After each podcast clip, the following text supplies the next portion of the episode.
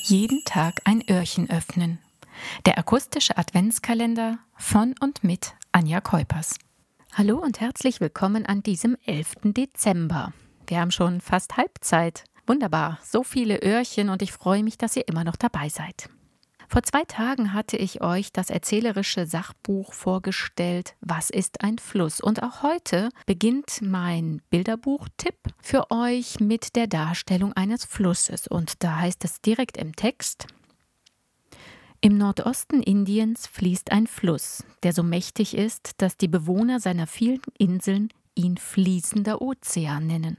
Während des Monsuns speisen ihn die Gletscher und der Regen mit mehr Wasser, als er halten kann, und der Fluss gerät außer Rand und Band. Er frisst sich in die Inseln, reißt die Pflanzen des restlichen Landes mit sich, zerstört Häuser und trägt manchmal sogar das Leben von Menschen und Tieren mit sich davon. Wenn sich das Wasser zurückzieht, erneuert der Fluss die Erde mit seinem reichhaltigen Schlamm. Der Fluss ist Fluch und Segen zugleich. Das Bilderbuch heißt Es werde Wald von Rina Singh. Dieses Jahr im Nord-Süd-Verlag erschienen mit den Illustrationen von Ishita Jain. Ein Bilderbuch gebunden 40 Seiten. Nun passt es nicht ganz, wenn ich euch die einleitenden Sätze vorlese zu einem mächtigen Fluss und das Buch heißt, es werde Wald.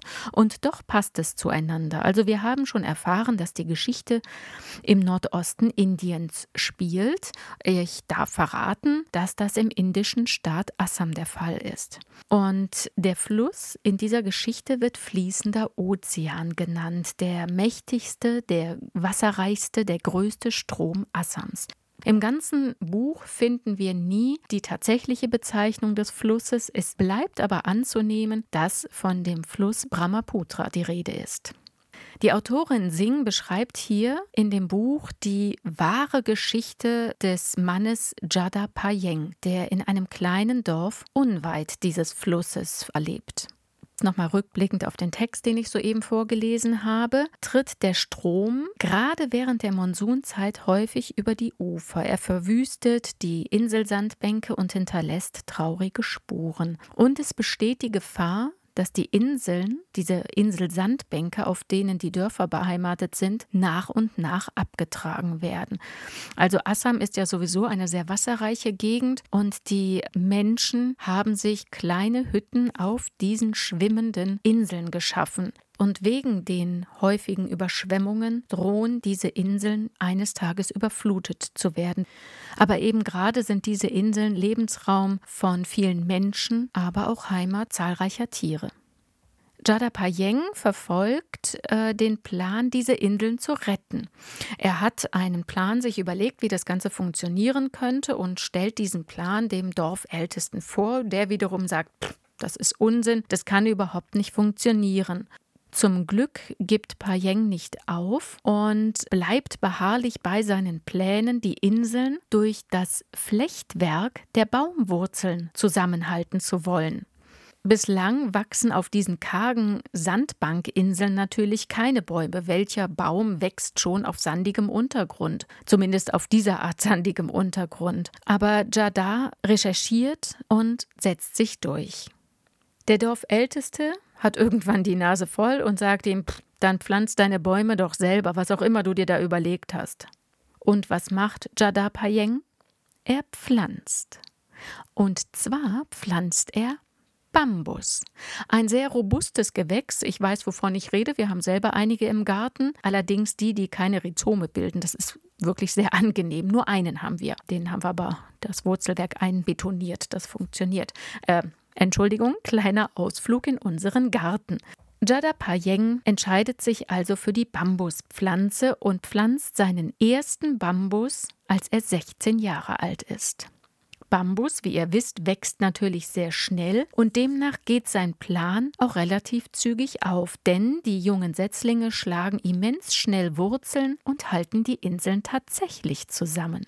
Zudem siedeln sich jede Menge Tiere an und im Laufe der Zeit, im Laufe der Jahre muss ich sagen, entsteht ein unglaublicher Wald. Die Dorfältesten sehen ein, dass sie zum Zeitpunkt der Entscheidung Unrecht hatten, entschuldigen sich und lassen ihm nachträglich jede Menge Ehre zuteil werden. Jadar wird also zum Vorbild für viele Menschen der Region, die sich für die Natur und das Überleben aller Lebewesen, also Mensch und Tier, einsetzen. Ich liebe solche Geschichten, die von wahren Ereignissen handeln und erzählen und vor allen Dingen auch Menschen beschreiben, die Heldinnen oder Helden im Verborgenen sind. Denn die Geschichte wurde nur zufällig bekannt und glücklicherweise von unserer Autorin Rina Singh aufgeschrieben. Das Bilderbuch ist unglaublich farbenprächtig, ja mit wahrlich künstlerischen Illustrationen bestückt. Ich möchte euch noch einen ganz klitzekleinen Ausschnitt vorlesen. Und zwar von dem Moment an, als die Dorfältesten eben mit den Schultern zucken und sagen, dann mach doch, mal gucken, was du davon hast. Im Text heißt es, Jadav drückte den Sack an sich und machte sich auf die Suche nach einem geeigneten Ort. Er wählte eine unbewohnte Sandbank auf einer der vielen kleinen Inseln, um mit den Pflanzen zu beginnen. Er war 16 Jahre alt, als er seinen ersten Bambus pflanzte. Jeden Morgen nahm er seinen Sack mit Setzlingen, einen Stock und einen Eimer und fuhr mit seinem Fahrrad bis zum Fluss. Den ganzen Tag über grub er Löcher in den sandigen Boden und pflanzte die Setzlinge. Seine Hände bekamen Schwielen und seine Schultern schmerzten, doch er grub und pflanzte weiter. Immer wieder ging er hinunter zum Fluss und holte Wasser für die wachsenden Pflänzchen. Das war keine leichte Aufgabe. Eigentlich schien sie unmöglich, doch aufgeben kam für Jadaf nicht in Frage. Er fand einen anderen Weg, die Bambusse zu bewässern. Über jedem Pflänzchen baute er eine kleine Plattform aus Bambus. Darauf stellte er einen Tontopf mit winzigen Löchern und füllte ihn mit Wasser. Das stetige Tröpfeln bewässerte langsam die Pflänzchen. Dadurch bekam er mehr Zeit, neue Setzlinge zu pflanzen. Tag für Tag, Monat für Monat, Jahr für Jahr. Mit der Zeit wurden die Bambuspflänzchen größer und wuchsen schließlich zu einem Dickicht heran.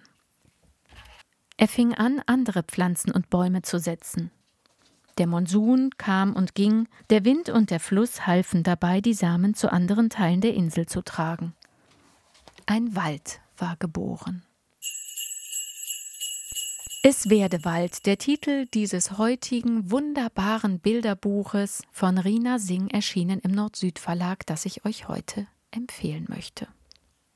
Eine wahre Geschichte über einen Mann, der heute noch mit seiner Familie als Hüter der Bäume in seinem Wald lebt. Ist das nicht wunderbar? Eine zufällig gefundene Geschichte. Ich finde es super. Vielleicht mögt ihr in dem Buch mal stöbern. Ich kann es euch nur dringend empfehlen. Wie immer zum Ende eines Öhrchens bekommt ihr heute von mir wieder einen Buchstaben. Heute ist es der Buchstabe N. Bis morgen.